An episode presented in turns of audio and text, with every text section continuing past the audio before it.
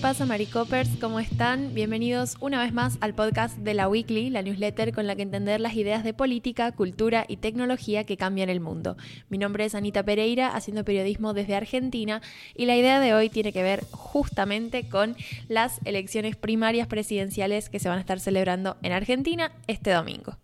Las primarias abiertas, simultáneas y obligatorias o elecciones paso, como las conocemos acá, se celebran, como les decía, este domingo y tienen como objetivo definir a los candidatos de los espacios que van a tener elecciones internas y también aquellos espacios más pequeños. Bueno, estas elecciones son un poco un filtro porque tienen que lograr una, mm, un piso mínimo de votos para poder presentarse a la elección general que va a ser en octubre. Yo me había comprometido con ustedes a traerles una newsletter previa a las elecciones para que pudieran llegar a este domingo con una idea más o menos general de cuáles son las propuestas de los candidatos, si bien ya habíamos hablado previamente de los candidatos que se van a estar enfrentando en internas en los dos espacios políticos más grandes, que es por un lado Unidos por la Patria, el oficialismo, eh, digamos el, el partido afín al actual presidente Alberto Fernández, y por otro lado Juntos por el Cambio, que es la principal alianza opositora. Al final voy a estar haciendo especial énfasis en el eje de seguridad. Vamos a dejar un poco de lado algunas otras propuestas, si bien hay eh, enlaces en la newsletter para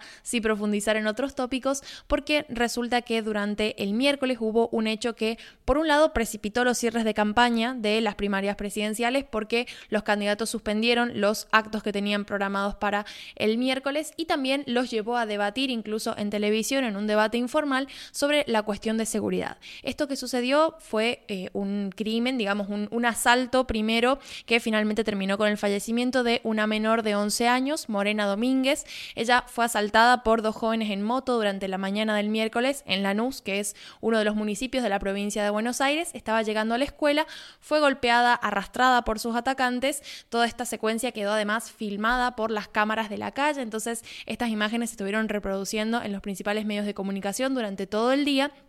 y finalmente, producto de los golpes en la cabeza que sufrió, falleció un par de horas más tarde luego de ser trasladada al hospital. Este fallecimiento provocó una ola de indignación entre familiares, vecinos, eh, también, eh, digamos, eh, compañeros y, demás que asistían a este mismo colegio, porque vienen denunciando hace tiempo un aumento en la inseguridad de esta zona. Varios incluso se manifestaron frente a la comisaría de Lanús, estuvieron, bueno, los, los medios estuvieron siguiendo como toda la secuencia de esta gente que se había convocado con motivo de lo sucedido con Morena y que finalmente se convirtió en una especie de protesta frente a la comisaría de Lanús. Esto, eh, digamos, el principal reclamo de estas personas tenía que ver con la inacción policial porque el patrullero demoró 30 minutos en llegar a la escena y lo mismo pasó con la ambulancia. Y bueno, lo que se supo después es que de haber llegado un poco más a tiempo, sobre todo el auxilio médico, quizás se podría haber evitado que falleciera a causa de estas contunciones y estas heridas en su cabeza. Entonces, todo esto generó muchísima indignación porque de nuevo es un evento que en realidad refleja una realidad que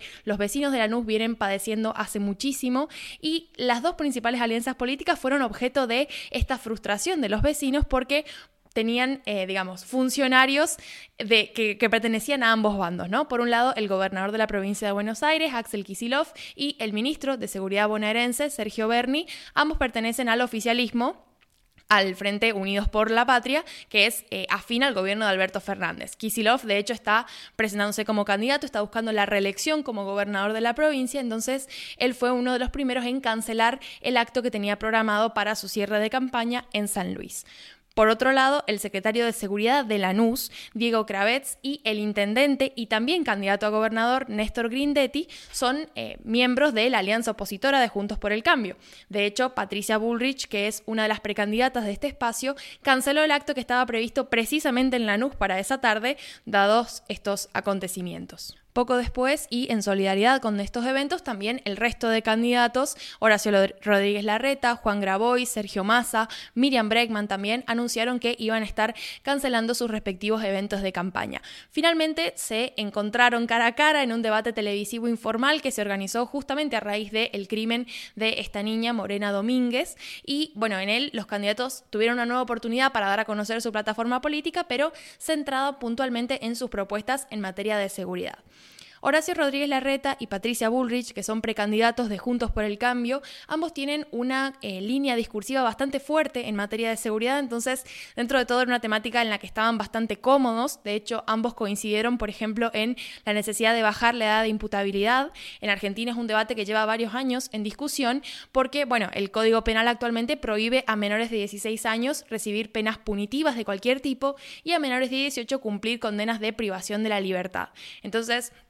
lo que se propone desde la derecha y de espacios como Juntos por el Cambio es reducir esas edades para que crímenes cometidos por jóvenes de 14, 15 años reciban la misma pena que recibirían si fueran mayores de edad el compañero de fórmula de Horacio Rodríguez Larreta, que es Gerardo Morales, actual gobernador de Jujuy, hizo énfasis en la necesidad de fortalecer a la policía y darles el equipamiento necesario y destacó, por ejemplo, la gran cantidad de efectivos que él tiene a su servicio como gobernador de la provincia de Jujuy, lo cual es un dato relevante en el marco de las denuncias que hubieron las últimas semanas por una brutal represión que sufrieron docentes y manifestantes en la provincia por parte justamente de estos efectivos policiales. Pero, como les decía, en realidad tiene que ver con una narrativa que desde el espacio de Juntos por el Cambio se ha propuesto como uno de los pilares fundamentales de esta campaña y de la plataforma política que están impulsando. Entonces, en realidad, toda esta eh, promesa de gobernar con mano dura que tiene Bullrich, por ejemplo, es también representativa del espacio. De hecho, Bullrich, una de las cosas que dijo, adjudicó el crimen de Domínguez a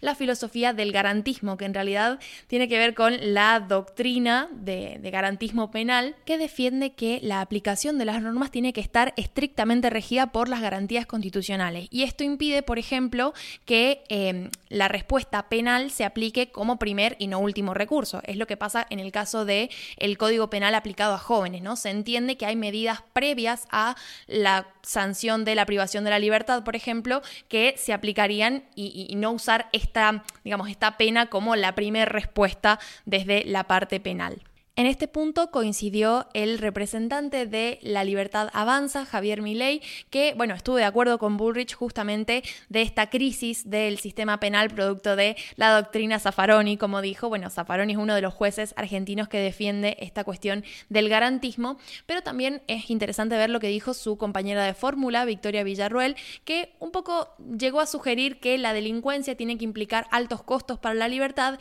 e incluso para la vida de quien comete tales actos. Fue una frase bastante fuerte, digamos, bueno, en realidad el discurso de Milley, la lógica discursiva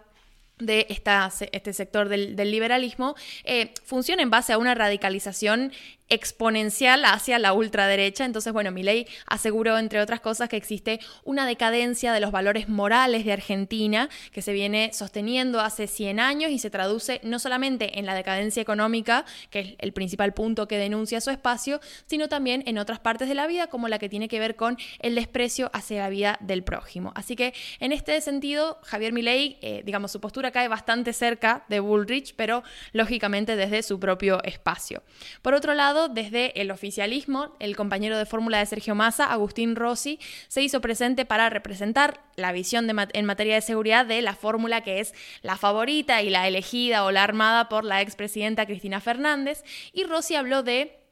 que, eh, bajo su criterio, el gobierno municipal es el que es más apto en la tarea de prevención de este tipo de eventos. Esto a mí, en lo personal, me pareció súper inteligente porque, bueno, es una, una defensa ¿no? que, que tiene que ver con eh, qué, tipo de responsabilidades le, competen a cada una de las esferas de gobierno. Él habló, por ejemplo, de la gestión en seguridad que hizo Massa durante su paso por el municipio de Tigre. Dijo, tenemos un candidato a presidente que tiene una clara conciencia de lo que está pasando y es una posición bastante estratégica porque recordemos, como les decía antes, que el actual intendente de Lanús, que es el municipio donde falleció esta joven, es Néstor Grindetti, que pertenece a la alianza opositora de Juntos por el Cambio. Entonces, mientras defendía como esta postura, también estaba tirando un palito ¿no? a la gestión de Grindetti, que bajo su criterio es la que falló en la prevención de este tipo de eventos. La idea que les traigo hoy, por lo tanto, es la cuestión de que como el eje de seguridad, el hecho de que haya cobrado especial relevancia durante estos días previos a las PASO,